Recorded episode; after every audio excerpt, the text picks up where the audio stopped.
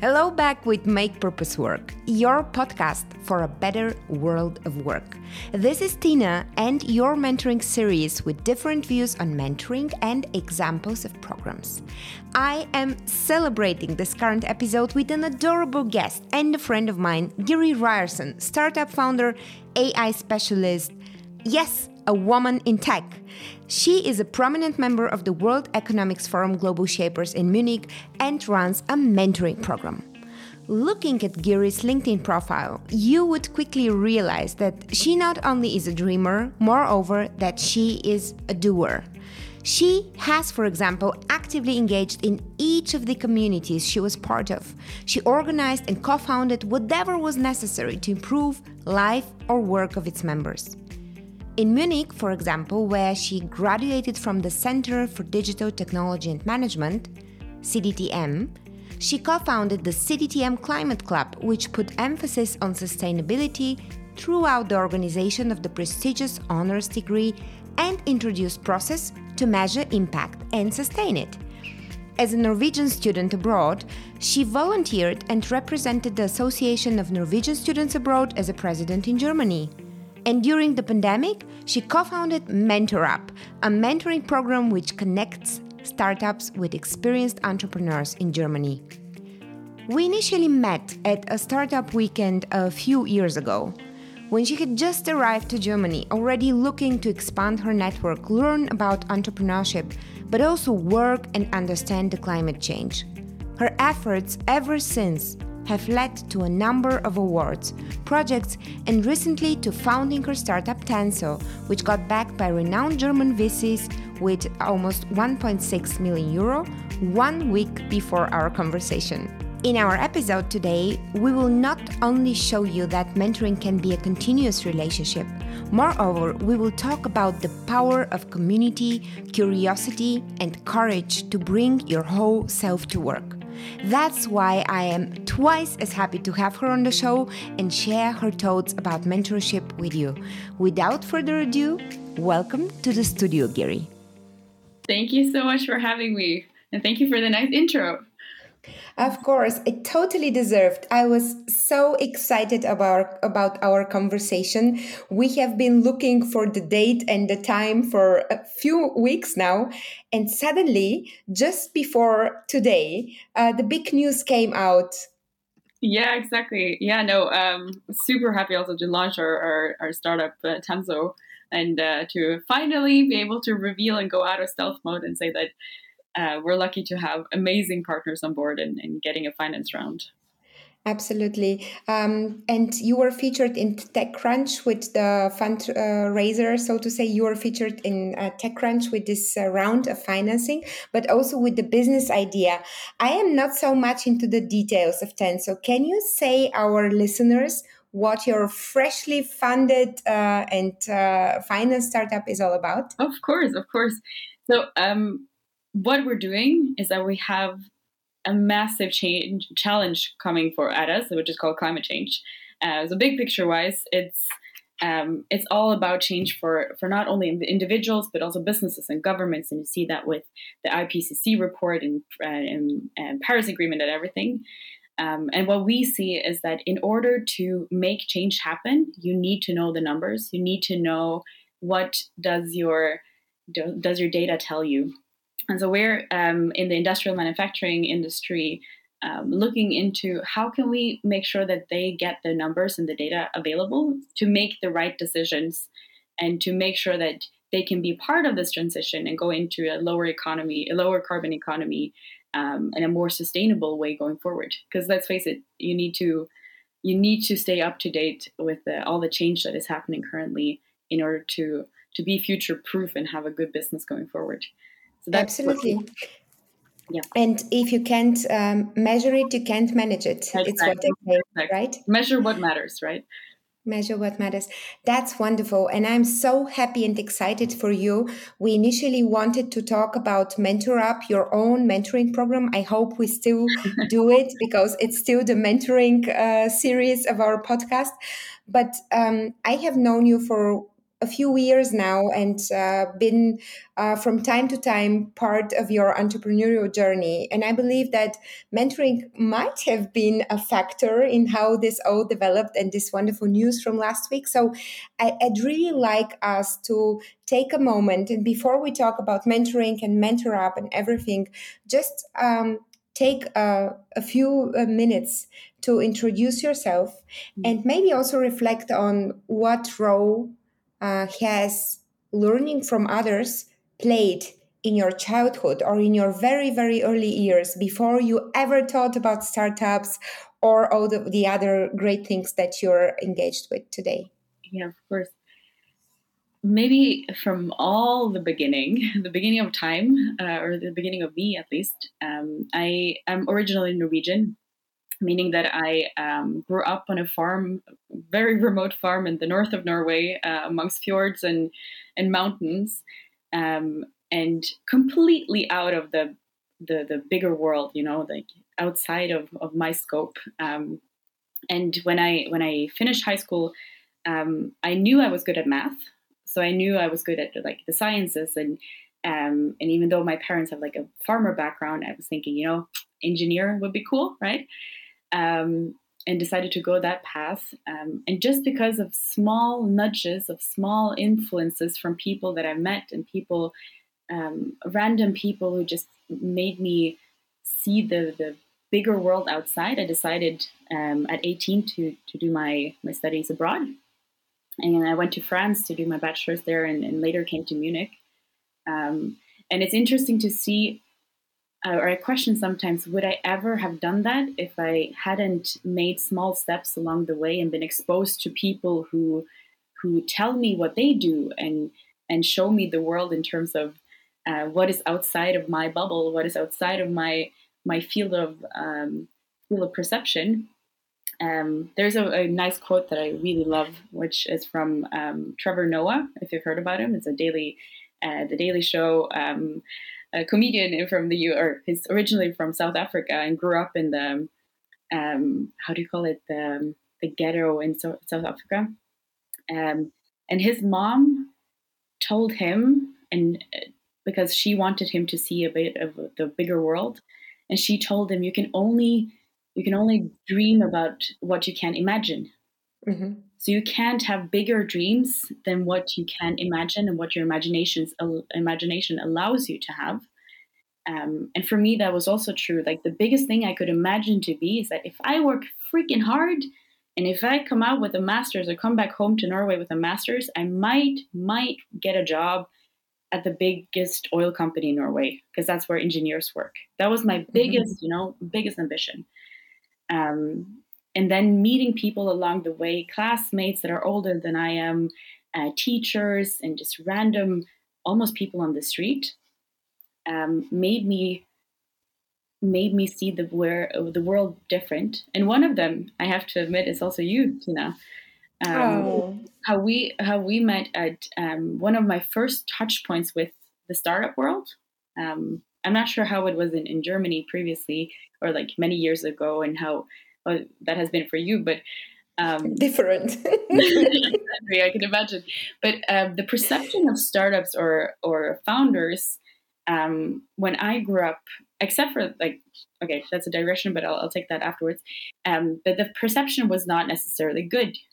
It, like you're more a risk taker, you know. You're you're um, also this almost selfishness I think there was a perception previously that you do this for finance, you want to get rich, that's why you do it. Um, and now I think um, also with my background of having parents who are farmers and and really entrepreneurs, it's all about how to creatively find out uh, ways to make revenue, how to make ends meet, but in a good way. You know, being creative about it. Um, so I think I have a good background, but never had the touch point of startup world and almost coming into it with this, you know, these are just people who are a bit crazy. Um, a, a bit, bit, like gamblers. Exactly, like gamblers, yeah. gamblers, exactly. Um, and then meeting you at the the startup weekend several years ago, um, having the first hackathon, I think I was thinking a bit like, yeah, YOLO, let's try out this thing for a weekend, and seeing how purposefully you approach you know a business model and a problem and saying you know um, what is really the target group? Who are we helping here? And empathize with the people you're trying to to help. Um, and then the analytical part of it it's not just you know shooting blindly and and finding something and then betting all on it and like it's not gambling. It's all mm-hmm. about um, hard work and consistency over time. And ultimately it's all about the why. Why do you wake up in the morning and why? What is your purpose to to make make a solution come to into reality. I am so happy you're saying this uh, because I think it's an aspect that is still largely undervalued and underrepresented, especially in the startup communications and media world uh, we tend to present the stories like overnight successes. I am sure somebody would also uh, see like Tanso, your currently funded startup, as an overnight success. But if you look at your Vita and if you read all of the volunteering and uh, you know extracurriculum activities that you have done you have been on it for years and uh, it's an aspect that many many people underestimate that uh, just doing something whatever it is if it's a startup or uh, any other type of career or endeavor just for the external uh, benefits of it, like money or fame or whatever else, like uh, suiting uh, your parents, um, just is not a sustainable approach for the effort and uh, time that you need to invest in things to happen. Hmm. Wonderful. And um, now you're standing here. So uh, when you, when you arrived from Norway, I think it was uh, very recently before we met at the startup weekend. Um, what happened then? So you joined the Technical University of Munich. Mm. And studied technology, and then you uh, made this exchange with ETH, right? Exactly. Yeah. Uh, is there something that I'm missing along the way? So, what are other, you know, people or impulses in regard to mentoring that you encountered? I think I think maybe one story, taking one step back, um, because this is, this has been a longer process, and I think that's that's something that it's easy to see when you look back.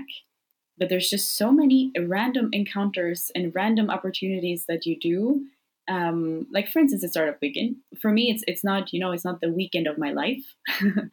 it's just a one factor in to making this whole picture complete. Um, and one part of that was um, in high school. Before I left Norway, I started getting international impulses um, through, for instance, volunteering. Like you say, I did a um, I, I started a project at my school to to um, gather money um, after the earthquake in Haiti.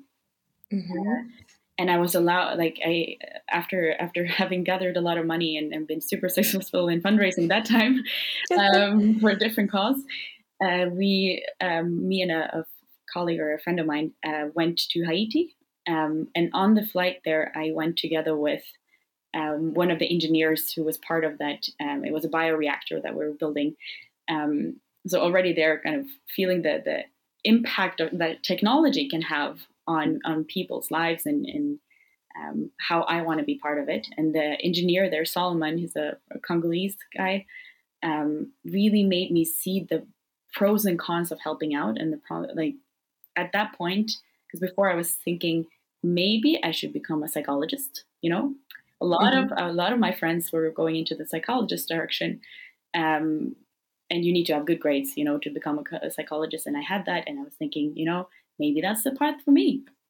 Um, and then I met this Solomon guy, and he really made me see the power of technology into it, and and made me take that leap. And then later, um, going to um, going to Germany, especially, and um, I'm sorry to say it, but I was quite disappointed about the level of digitalization and that's another podcast. that's another podcast.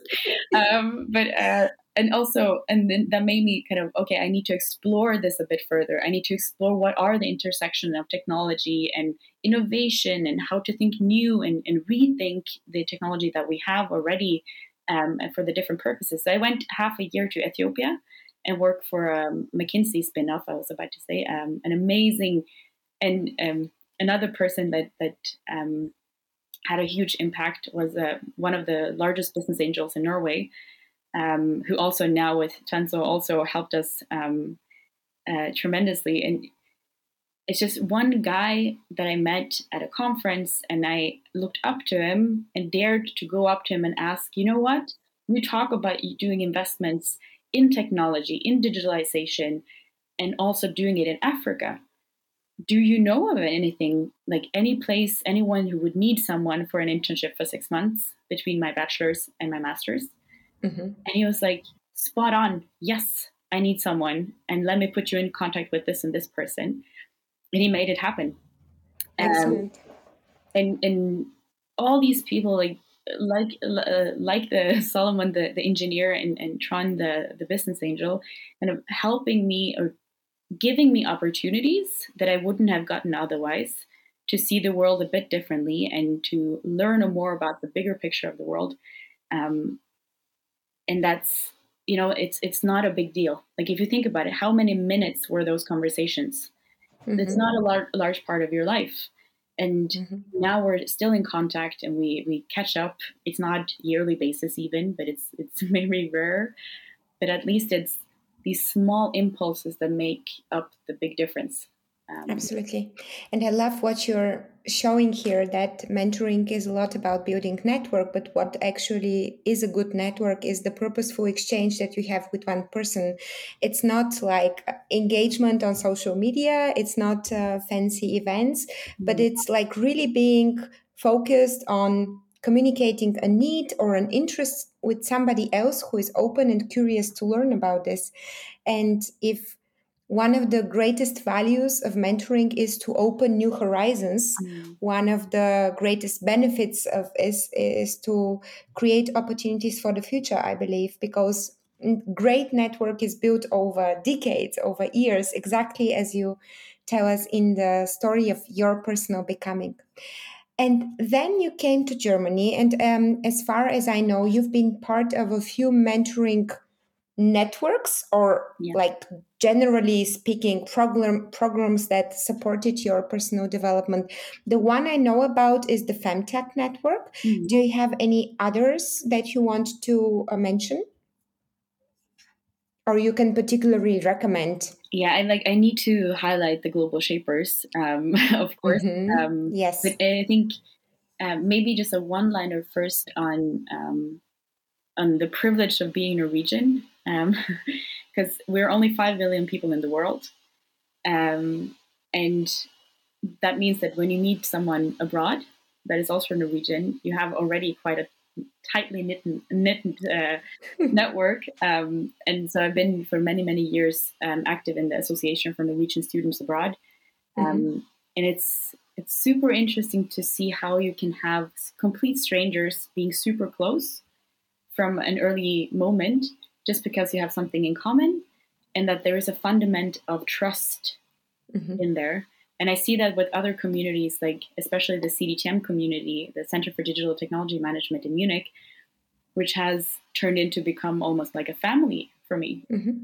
Yes, um, absolutely. And I, I believe that, like you said, it's not necessarily about the frequency of how often you meet, or it's more about the quality of the encounters that you have, and that building that network can uh, building relations can go really quick um, and you can have deep conversations where you bond and the opportunities that you give you give based on trust so mentoring someone by giving them opportunities or giving them you know opening your network or give like giving them advice on things comes from kind of a love loving or caring point of view in my mm-hmm. opinion or should come at least um, or at least from a giving exactly. from a giving point of view not yeah, by taking but it's it's it's something about you have the best interest of the other person in heart mm-hmm. right it's not about i'm giving just you know you can if you have if you look at it as, as financial like as a metaphor for it if you have a lot of money and just throw it out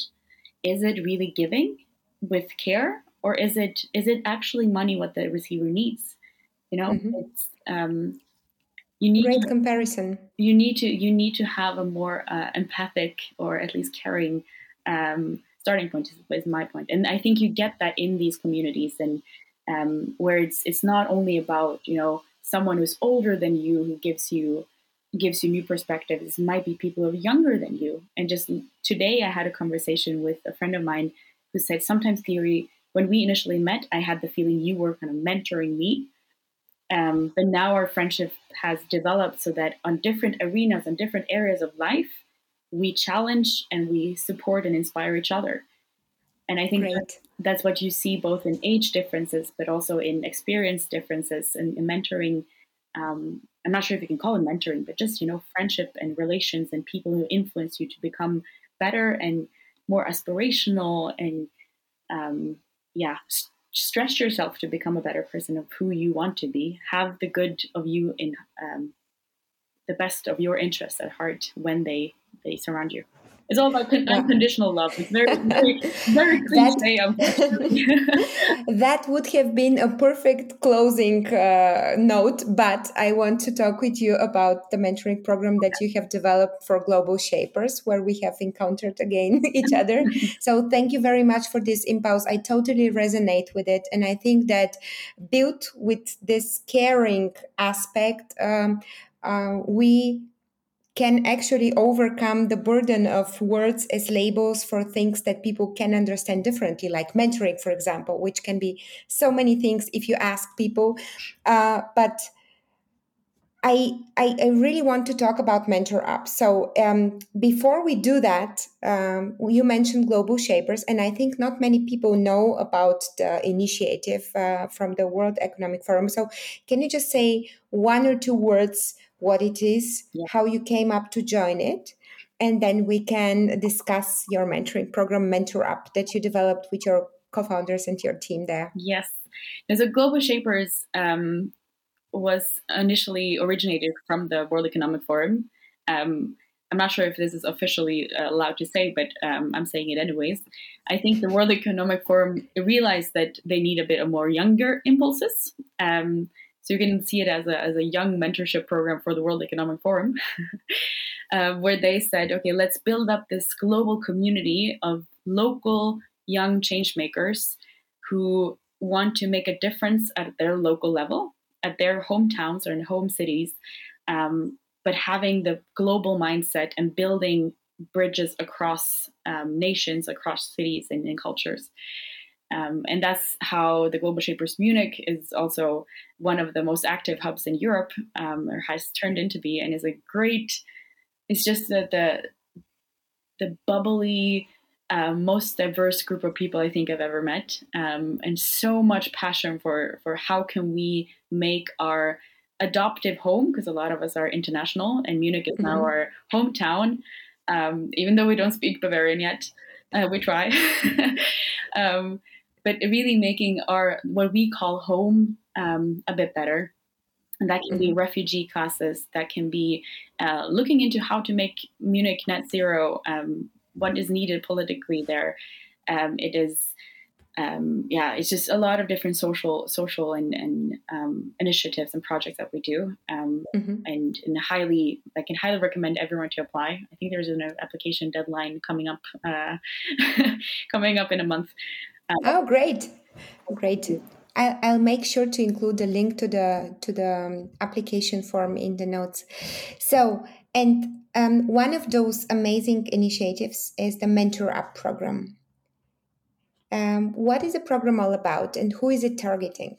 Yes, so um, it started out uh, back in 2019, um, where Kevin Bunny and Lena, um, three amazing, amazing um, global shapers, um, we saw that there was a need for a lot of startup, especially with COVID and the changing times, where, where early stage startups or in, in mid stage startups were struggling because um, their their people didn't have money to pay them. Um, and you know, coming from an uh, having already built a network um, and being kind of in a in the Munich in the entrepreneurial ecosystem and seeing there all the opportunities that are out there and knowing that here are founders with so much passion and so much drive and wanting to solve a problem, but they just don't have access to these networks and to these open doors. Um, we realized, how about we just try something, you know? And it's not about the crafting the perfect organizational program for mentoring from day one. Uh, it was in the beginning just a just a pilot. Let's just get some startups that need help that reach out to us and match them with experts in the field and people who can open doors for them. Um, and now it has developed into this program where it's very targeted to the SDGs, so the Sustainable Development Goals, on the topic of um, health, environment, and education, and how founders that want to make a positive social impact, how they can get the open doors. You know, underprivileged and under under um, how do I underprivileged founders who don't have access to these resources can get to the open doors and um, get funding, get just help and role models from others who have been in the same position, uh, and really get good mentorship. So that's that's how it has. Um, I was about to say turned into, and now is rolling and and of course there's still a lot of elements with it that we want to improve but currently um, we get a lot of positive feedback from the startups and the mentors so yeah all mentors out there happy to welcome you. Absolutely, this is the, uh, one of the mission of our podcast is to um, wake up the interest of more mentors to apply to the hundreds of different programs because they are all super necessary uh, because they are creating change locally. And I think maybe it's not allowed to say, but I can assume that this was exactly the uh, reason for the Global Shapers initiative at the World Economic Forum. Today, it's not enough to be creating great vision and to be talking strategy, you know, on a shiny, great conference with the uh, one per mile of the intellectuals in this world. To really create change, we uh, need people who take the local challenges at the time and for the people that have them, like you have, for uh, young, underrepresented, underprivileged founders during Corona, um, which might not be as big and as interesting for a huge organization, but totally need to be changed if we want to change the economy as a whole. Mm. And mentoring uh, can play a critical role for this. Um, so, Mentor Up, how many times have you guys um, already taken place? So, I was at two events. Have you had more batches than this? So, we've had in total three batches.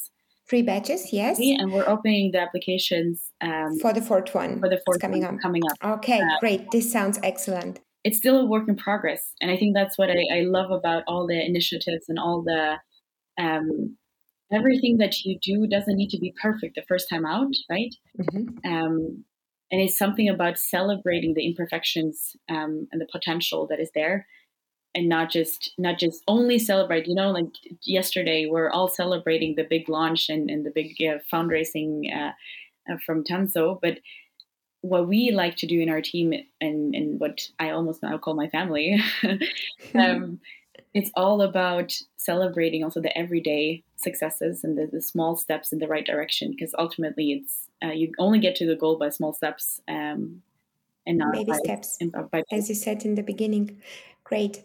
So it sounds like it's going well with Mentor Up. So can you tell me more about the program? So if there are people in the audience who are looking to make a change where they are for the people they know with the means that they have, how can they start something like this to help others? So what were your first baby steps? So our um, with the program itself, um, we saw that we have an extraordinary network with the Global Shapers not only locally but also internationally. Um, and we saw that we got a request from startups uh, reaching out to us and saying, you know, uh, we're struggling. Is there any way that you guys can help us? Um, so the first baby steps was basically just, okay, does it even help if we match them?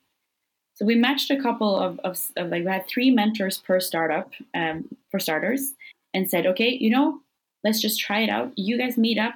This is what we can can pin down as problems that the startup has told us. Um, and it was very manual. It was all about emails, sending them back and forth, and um, it's not really like a highly smoothly streamlined uh, organization at all. Um, and um, then figuring out, like fine tuning it, fin- finding out that you know mentors makes more sense if they have several encounters with the startup to kind of give feedback and and um, and not only have like three mentors who spend half of their time just understanding what the startup is doing from beginning if for starters and then give them advice and, and help them uh, but maybe have more encounters. Maybe it's better to build up a community of the startups that have similar issues. Um, set up a Slack community where everyone can share their concerns or um, everything from legal. Does anybody have a tax advisor they would recommend? Um, or how do you do it with actually making a GmbH at the notar?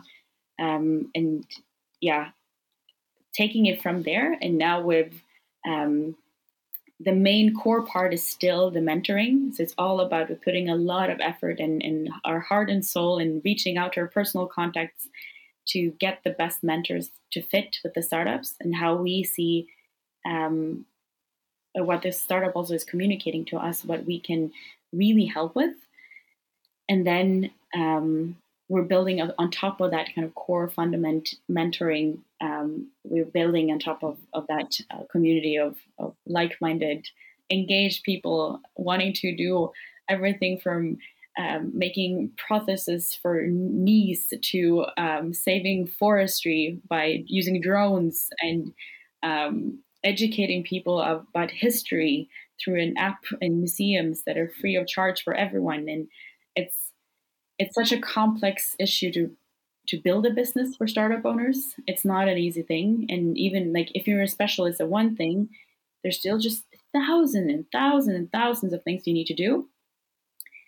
And having someone who have your back, I think, is super important in this. And having someone to reach out to um, that can can you know just confirm worries that you have and say, you know what, that is totally okay that you have these worries.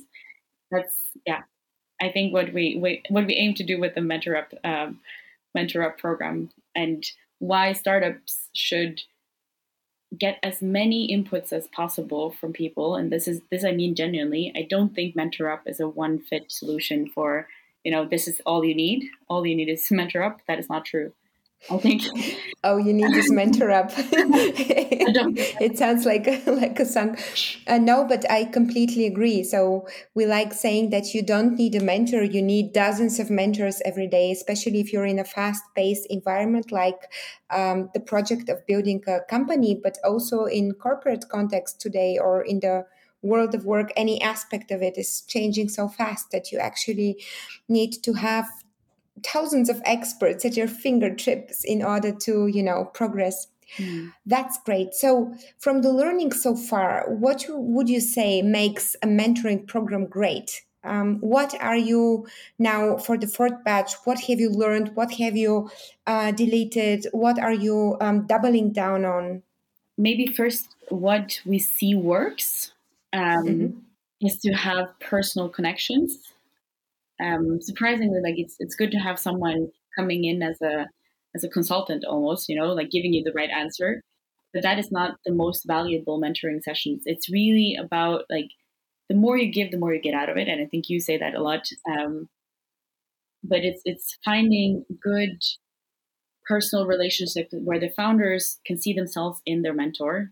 So what we're aiming at is not only to have an expert, you know, knows a lot about the topic, then you then you do an expert interview right? It's not mentorship. But having mm-hmm. someone who's a role model is a couple of steps further down the line that you can learn from. And that's one thing that works really well. Another thing is is community. Like i said what i have benefited a lot from is having tightly knit communities with a lot of unconditional love um, and people who honestly and, and wholeheartedly support each other. We're still working on that so i think that's what we we're doing more of um, and I think what we have figured out doesn't really work is um, also because we are limited in resources. This is all things that we do next to our, our more than full time jobs. Um, uh, we have figured out it's better to focus on quality than quantity. Um, so we we do rather less startups, we make sure that the ones that we say yes to, we we have also tried to to um, to match them and to that we personally can also help them in their journey. Um, and that's a huge takeaway, I believe. I had the experience when I started Mentessa two and a half years ago. Every time I explained what we want to do, everybody thought we are building a mentoring network. And I was like, no, we are not. Uh, we don't want to become a mentoring network with thousands of mentors and mentees because then this community aspect, which is so important, just disappears. And then you, yes, you have the quantity, but the quality of the exchange does not um, exist. And I um, really t- took me uh, several months and really a year to explain people no, mentoring uh, especially the network, solves locally super necessary problems. And it's a lot of work, and you cannot scale this. This is like uh, the effect of it, you cannot scale. What you can scale, though, and where we focused then was uh, all the administrative part of, you know, matching and emails, but that's another story. So I completely agree. Um, quality comes first, especially when it is about helping people grow and one can see it on your story and on the stories that you shared with us today. Um, what about um, what about the you know if you what about the matching did you did you have any learnings about this so how are you planning to match the um, tandems for the next mm. batch i think that that's a that's a good learning which i forgot to to say that um, we realize that if we don't understand the problems of the startup then uh, we're very bad at matching. like it, it, can, it's like we can get feedback from the startup um, superficially. We need help to with funding, and we think nice. We'll just connect them with VC people, mm-hmm. right? But if you don't have an understanding, a bit deeper understanding, maybe the startup want to be bootstrapped. You know, maybe mm-hmm. the startup wants to um, wants to get their, their money from grants because they have a deep tech product that they want to develop, and that takes more time than VC uh, or venture cases work. Um, and all these like really understanding what is actually what would they need help with, and structurally we set it up so that we have a call with every single startup that applies. And currently, that has been feasible, uh, even though quite uh, quite strain, straining on, on the team. Uh, but you know, what don't we do to get our startups the good matches that they deserve? Um, so we've had a deep conversation with every startup, trying to understand what actually do they would they like to need help with, where are they stuck in their process, and then we have a joint session both internally in the team, uh, but also um, together with the larger Global Shapers group in Munich where we state these are the personas or these are the people that we think might believe. Do we know someone in our network? Do we know someone who might know someone? Um, and of course, often we have someone we know personally, um, some mentors of mine that I kind of share share with with the startups, or it's just random people at LinkedIn when we say, you know what, you were the dream candidate for our startup to be a mentor. What do you think? And you'd be surprised how many positive answers we get. And people like you know this is the nicest message i've gotten in ages. Of course i want to join this program. And they go wholeheartedly into it. Um, so for us yeah getting at least the most important information and then you know trying to find a persona that fits and then daring to ask in the bigger network is there anyone who would fit this?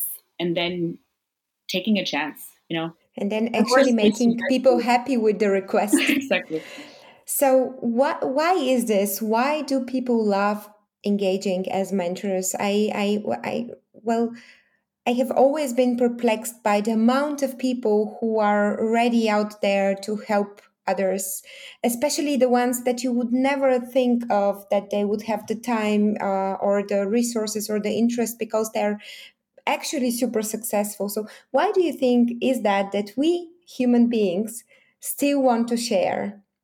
That's a very good question. I think there's probably a lot of psychological aspects to it. Um, partially this ego thing that you know you get an ego boost when people ask you for help, right? Um, but I also think it's a fundamental kind of collectiveness that we have as humans that we know that by investing in others, you're investing kind of in the future protection of yourself, like the herd. You know, you give into the bigger community, and then you know that at some point you'll get it back. I, I normally take the example of uh, the Norwegian healthcare system because it shocked me when I got out of Norway and realized people pay for health insurance because um, I didn't know that that exists in the world. This is all about paradigms, you know, like when you're used to a bubble and then you get out of the world and then you're like, wow, the world is different. Um, and that's the thing, like even the richest people in Norway pay to the same system as the poorest. And then you have this feeling of collectiveness. You have this feeling like, you know, I gladly give my taxes to the system because I, I know that when I need it, the system will be there for me. And it's the same with communities. I see that you have even the people who are the most privileged, the smartest, the most business people, they feel that if I give into this community or system, I know that somehow I will get it back with the support that that will provide me when I need it. Mm-hmm. One of the fundamental needs uh, to belong. Exactly. Excellent. So, what do people need to do if they want to belong to Global Shapers or your Mentor Up program? Is the program open just for Global Shapers founders or is it open for any startup? Do you have any local preferences or anything else? Yes, so we have some requirements. Um, we are very much focused on how can, because that's part of our mission as Global Shapers, we want to um, scale impact. So we want to help founders who want to have a social impact. Um, and often, I, I, just have to say this digression. I'm sorry, but uh, taking a bit over time here. Um, but it's interesting to see how few founders see themselves as as um, social social startups. Mm-hmm. Um, because they're like, no, no, no, no, we're we're just developing health solutions, you know. When like, of course, they want it because they have a per- personal, like a family member that might have gotten sick, and that's the reason. But they don't see themselves as social startups. So we cut that out. We don't only do social startups. We do everyone who does something in the fields of health, environment or climate, and education and inclusion. Mm-hmm. So that can also be equity. And that's the SDG focus that we have. We also say we'll prefer early stage startups because it's more on the personal level then and how you can you can really help on different levels. Mm-hmm. Um, and um, that's for the Mentor Up program. So everyone who wants to, it's all like the the, the information will come. There you can go to our website. I think that will be linked in the show notes mm-hmm. um, for Mentor Up and uh, sign up for for notifications when the application um, period starts. Uh, when it comes to global shapers, there's more an age thing there. It's all about if you can show to you wanting to have a positive impact and have had that in your past to some degree. Um, and we're very much open. There is a high threshold to get in, I have to admit, and the process is, is the interviewing process and everything is is hard. But we also welcome with open arms everyone, and I, I have to say that the just the diversity of the group in Global Shapers currently speak of um, who we also allow in um, and accept because we want a big diverse group because yeah i believe in that the best communities are those where you are allowed and you're encouraged to come with your whole self and all your different quirks if that is um, being a tuba player you know like bringing that to work and to whatever you do and saying this is my whole self. This is my my world view and then exchanging your ideas based on that then you give you get so much more out of it out of it than what you get if you just bring your part of yourself. That's great. Sounds awesome. And I am putting all of this in the show notes. So everyone who wants to bring their whole self to the Global Shapers community and support their amazing activities or get into the Mentor Up program and be matched with um, successful entrepreneurs, make them happy by getting them a chance to share their experiences. Uh, follow up with Gry on LinkedIn. Don't forget to um, uh, join on their personal entrepreneurial journey with Tanso, recently funded with 1.9 uh, euros, I think. Uh, good luck making the world a little bit greener and uh, our economy more sustainable. And I'm super happy to meet you again soon, Gry. Thank you very much for the conversation. Thank you for having me.